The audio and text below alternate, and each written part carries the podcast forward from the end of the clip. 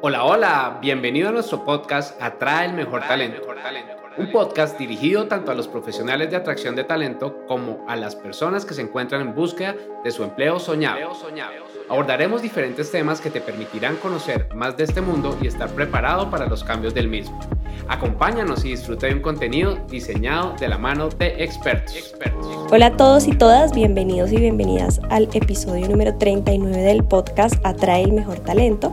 En esta ocasión vamos a hablar acerca de habilidades blandas, que seguramente han escuchado mucho sobre este término, entonces vamos a hablar de qué se trata, por qué son tan importantes y cuáles son las que están teniendo mayor relevancia actualmente en el mercado laboral. Entonces, para empezar, las habilidades blandas o los soft skills, como hemos escuchado en algunos momentos, son esos atributos y características que tienen las personas y que los reclutadores o profesionales de atracción de talento valoran y tienen en cuenta en los candidatos. Estas habilidades blandas actualmente tienen un valor muy importante en los procesos de selección y son las que permiten que una persona pueda ser seleccionada antes que otra. De hecho, en la actualidad muchas veces la experiencia pasa a un segundo plano y las habilidades blandas toman mucho más fuerza debido a que son necesarias para el funcionamiento adecuado de los equipos de trabajo. Entonces, a veces la experiencia, la formación académica o los conocimientos se pueden desarrollar durante el ejercicio del cargo, sin embargo las habilidades blandas, pues sí es necesario que los candidatos ya cuenten con ellas o que puedan desarrollarlas de una manera más rápida para adaptarse al cargo al que van a entrar o al que van a aceptar si es el caso. Entonces estas habilidades blandas no solamente las incluimos en la hoja de vida o en el currículum, sino que se van demostrando a lo largo del proceso. Y en muchas ocasiones se realizan ejercicios para identificar dichas habilidades. De hecho, nosotros en Aprendamos o en Human to Human Hub incluimos un ejercicio, un assessment muy diferente, diría yo, en el cual lo que buscamos no es una respuesta correcta, sino poder identificar en los candidatos esas habilidades para identificar si hacen fit con la cultura de la empresa o con lo que nos está pidiendo la empresa, porque nosotros también hacemos procesos de headhunter para otras compañías y es muy importante que se pueda determinar esto en algún lugar del proceso. Si no identificamos estas habilidades, pues seguramente más adelante, cuando sean necesarias en el desarrollo del cargo, pues vamos a encontrar una falla significativa y habrá que formar entonces a estas personas. Por eso las habilidades blandas están siendo tan importantes actualmente. De hecho, a partir de la pandemia y con el auge del modelo de trabajo híbrido o trabajo remoto, hay habilidades que son más importantes que otras que veíamos anteriormente. Actualmente la adaptabilidad, el trabajo en equipo, la comunicación son habilidades que se tienen en cuenta para estos equipos remotos, porque al perder un poco la presencialidad, pues hay que desarrollar también habilidades que permitan que los equipos puedan comunicarse y puedan funcionar en pro del objetivo de la organización. Entonces, ¿cómo vamos a empezar a identificar esas habilidades? Pues a partir de las diferentes experiencias que hemos tenido. No solamente hablo de una experiencia formal a nivel laboral, sino también lo que hayamos vivido en el área académica, por ejemplo. Estos son las oportunidades que tenemos para desarrollar estas habilidades. En entrevista te pueden estar preguntando acerca de alguna situación en específica para hablar de una competencia y ahí será oportuno también mencionar qué habilidades blandas te permitieron alcanzar esos objetivos en ese momento. Entonces, actualmente las habilidades que están teniendo más fuerza, vamos a, ir nombrando varias y por qué, son las siguientes. La primera como lo mencionaba hace un rato, la comunicación. Actualmente, y de hecho, no solo actualmente, sino durante el transcurso de muchos años, la comunicación ha sido muy requerida por las organizaciones, porque no solamente abarca el poder comunicarse dentro de los equipos, sino el poder comunicarse externamente con los clientes, con las personas que ingresan en la compañía, bueno, en general con el público con el que tiene contacto. Entonces es saber comunicar lo que se quiere comunicar, saber dirigirse a esas personas, poder explicar las tareas con claridad, poder explicar el core del negocio con claridad.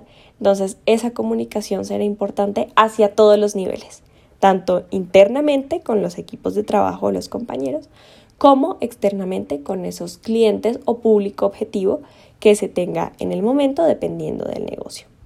La responsabilidad.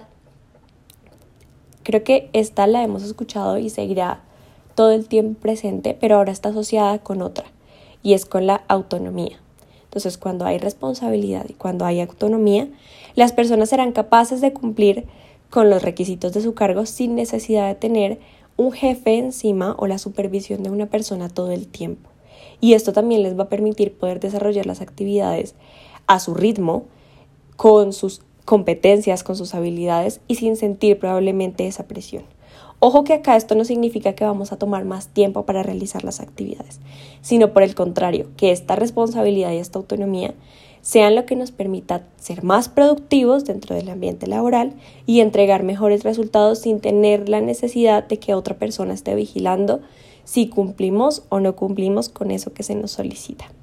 Además, pues esa autonomía también será la que permita poder proponer cosas nuevas, hablar de no sé, soluciones diferentes, hablar de eh, proyectos nuevos. Bueno, en general, esa autonomía va a permitir que nos sintamos parte de la organización, mientras que también tenemos, por otro lado, la capacidad de organizarnos de la manera en la que mejor nos, nos acomodemos al trabajo.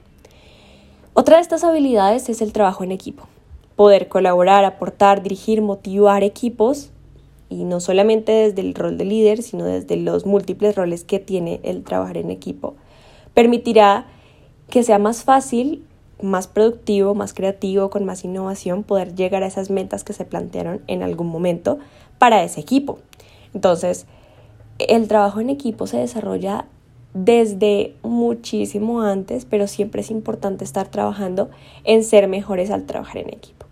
Y precisamente cada una de estas habilidades se complementa la una a la otra, porque para poder trabajar en equipo tengo que tener una buena comunicación y bueno, muchas otras habilidades que las seguiremos mencionando. El pensamiento crítico, aunque se puede pensar como una habilidad dura o hard skill, pues también está relacionada con esas habilidades blandas porque está relacionado no solo con, con aspectos críticos, como su nombre lo dice, sino también el poder tener un pensamiento significativo dentro de situaciones que tenemos que resolver en el día a día, que pueden no estar dadas siempre desde el análisis a profundidad, sino desde lo actual que se vive en la organización y las decisiones que se tengan que tomar en el momento. Como lo mencioné anteriormente, la adaptabilidad es súper importante y es fundamental que actualmente las organizaciones cuenten con personas que tengan esa capacidad de adaptarse a lo que se esté viviendo, porque como nos pudimos dar cuenta, en cualquier momento las organizaciones se sacuden y hay que cambiar completamente lo que se tenía estructurado. Entonces, si yo no estoy dispuesto a enfrentarme a ese cambio, va a ser muy difícil para mí y seguramente mi rendimiento no va a ser el mismo.